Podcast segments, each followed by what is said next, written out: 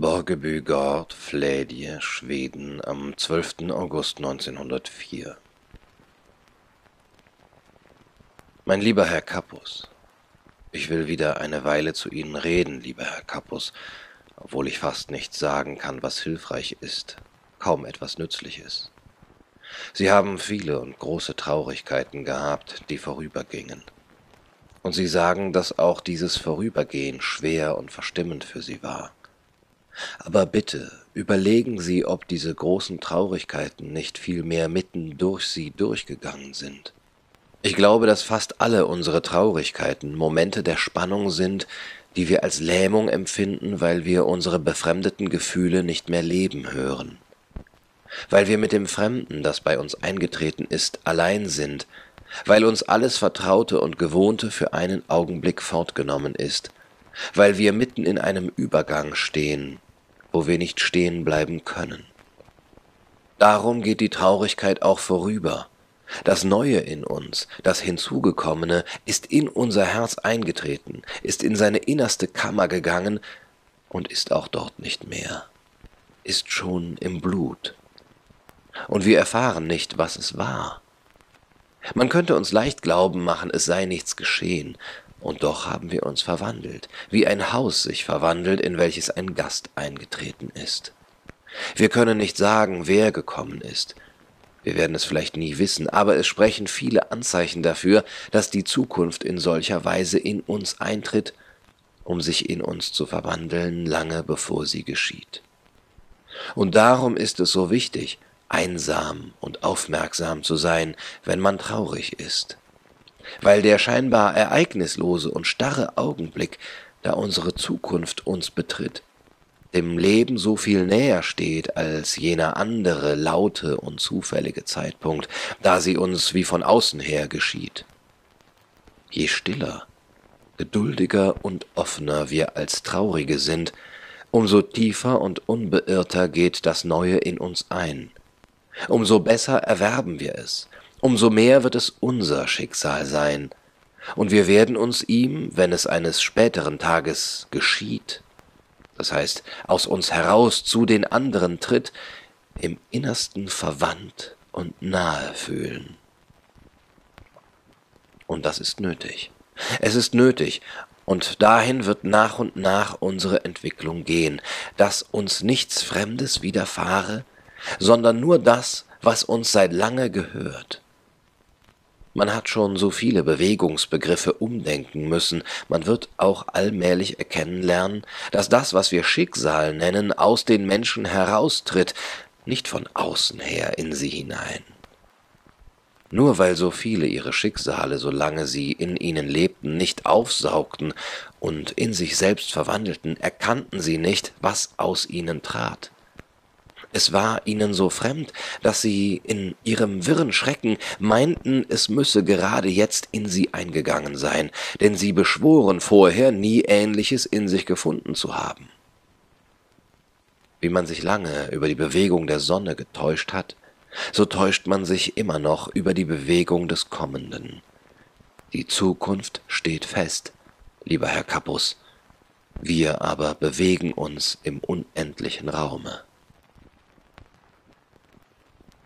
Wie sollten wir es nicht schwer haben?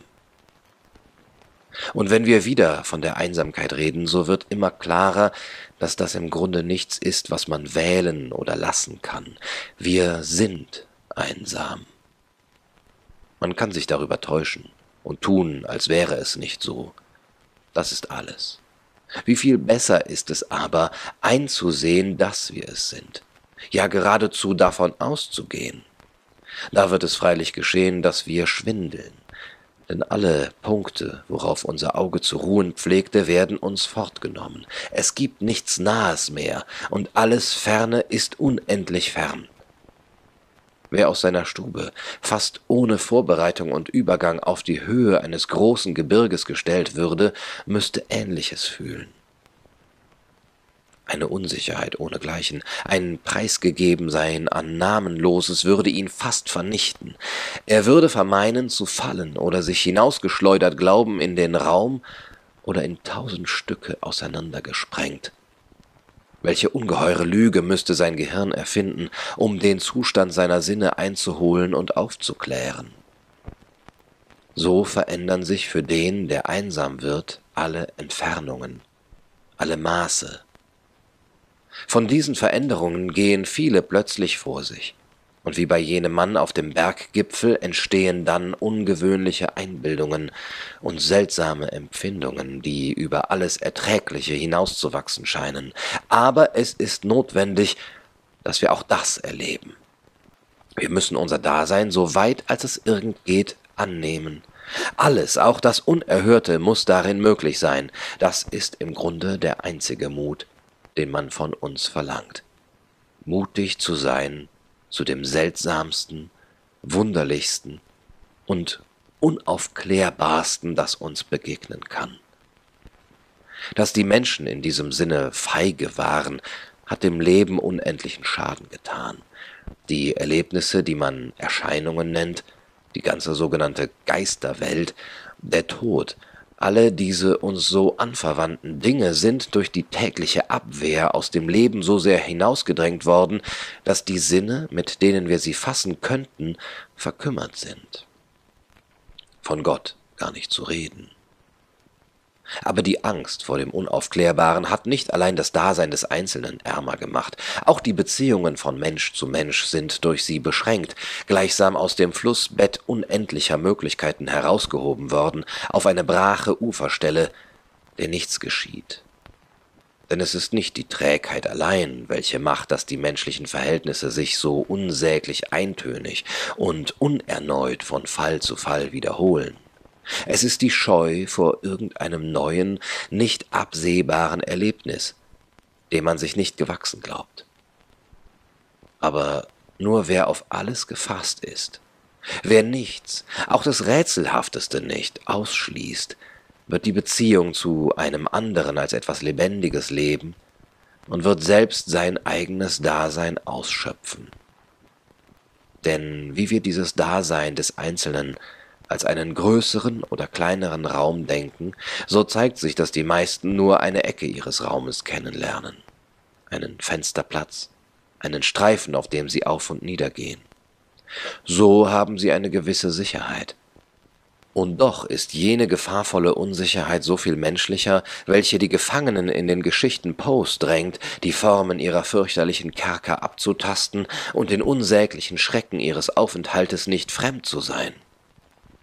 Wir aber sind nicht Gefangene. Nicht Fallen und Schlingen sind um uns aufgestellt, und es gibt nichts, was uns ängstigen oder quälen sollte.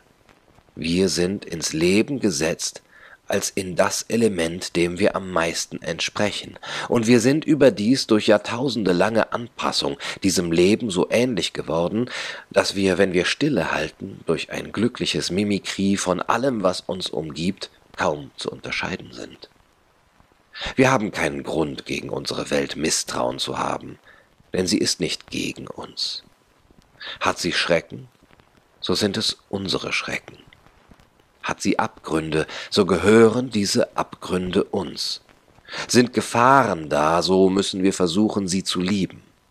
Und wenn wir nur unser Leben nach jenem Grundsatz einrichten, der uns rät, dass wir uns immer an das Schwere halten müssen, so wird das, welches uns jetzt noch als das Fremdeste erscheint, unser Vertrautestes und Treuestes werden. Wie sollten wir jener alten Mythen vergessen können, die am Anfange aller Völker stehen, der Mythen von den Drachen, die sich im äußersten Augenblick in Prinzessinnen verwandeln? Vielleicht sind alle Drachen unseres Lebens Prinzessinnen, die nur darauf warten, uns einmal schön mutig zu sehen. Vielleicht ist alles Schreckliche im tiefsten Grunde das Hilflose, das von uns Hilfe will. Da dürfen Sie, lieber Herr Kappus, nicht erschrecken, wenn eine Traurigkeit vor Ihnen sich aufhebt, so groß, wie Sie noch keine gesehen haben, wenn eine Unruhe wie Licht und Wolkenschatten über Ihre Hände geht und über all Ihr Tun. Sie müssen denken, dass etwas an Ihnen geschieht, dass das Leben sie nicht vergessen hat, dass es sie in der Hand hält. Es wird sie nicht fallen lassen. Warum wollen Sie irgendeine Schwermut von Ihrem Leben ausschließen, da Sie doch nicht wissen, was die Zustände an Ihnen arbeiten? Warum wollen Sie sich mit der Frage verfolgen, woher das alles kommen mag und wohin es will? Da Sie doch nicht wissen, dass Sie in den Übergängen sind und nichts so sehr wünschten, als sich zu verwandeln. Wenn etwas von Ihren Vorgängen krankhaft ist, so bedenken Sie doch, dass die Krankheit das Mittel ist, mit dem ein Organismus sich von Fremdem befreit. Da muss man ihm nur helfen, krank zu sein, seine ganze Krankheit zu haben und auszubrechen, denn das ist sein Fortschritt. In Ihnen, lieber Herr Kapus, geschieht jetzt so viel. Sie müssen geduldig sein wie ein Kranker und zuversichtlich wie ein Genesender. Denn vielleicht sind Sie beides. Und mehr. Sie sind auch der Arzt, der sich zu überwachen hat. Aber da gibt es in jeder Krankheit viele Tage, da der Arzt nichts tun kann als abwarten. Und das ist es, was Sie, soweit Sie Ihr Arzt sind, jetzt vor allem tun müssen. Beobachten Sie sich nicht zu sehr. Ziehen Sie nicht zu schnelle Schlüsse aus dem, was Ihnen geschieht, lassen Sie es sich einfach geschehen. Sie kommen sonst zu leicht dazu, mit Vorwürfen, das heißt moralisch, auf Ihre Vergangenheit zu schauen, die natürlich an allem, was Ihnen jetzt begegnet, mitbeteiligt ist. Was aus den Irrungen, Wünschen und Sehnsüchten Ihrer Knabenzeit in Ihnen wirkt, ist aber nicht das, was Sie erinnern und verurteilen. Die außergewöhnlichen Verhältnisse einer einsamen und hilflosen Kindheit sind so schwer, so kompliziert, so vielen Einflüssen preisgegeben und zugleich so ausgelöst aus allen wirklichen Lebenszusammenhängen, dass, wo ein Laster in sie eintritt, man es nicht ohne weiteres Laster nennen darf. Man muss überhaupt mit den Namen so vorsichtig sein.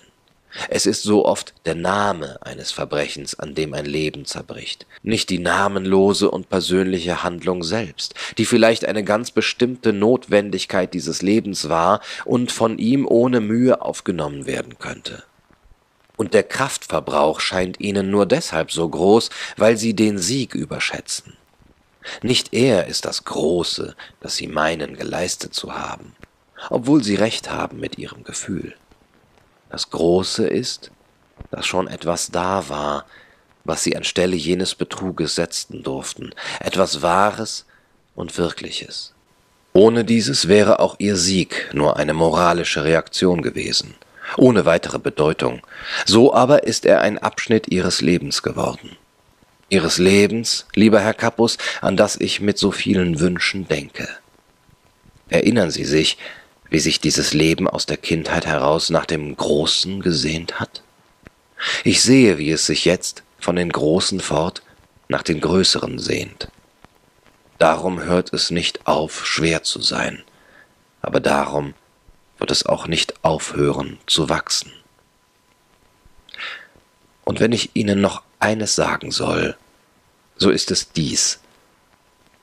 Glauben Sie nicht, dass der, welcher sie zu trösten versucht, mühelos unter den einfachen und stillen Worten lebt, die ihnen manchmal wohltun. Sein Leben hat viel Mühsal und Traurigkeit und bleibt weit hinter ihnen zurück. Wäre es aber anders, so hätte er jene Worte nie finden können. Ihr Rainer Maria Rilke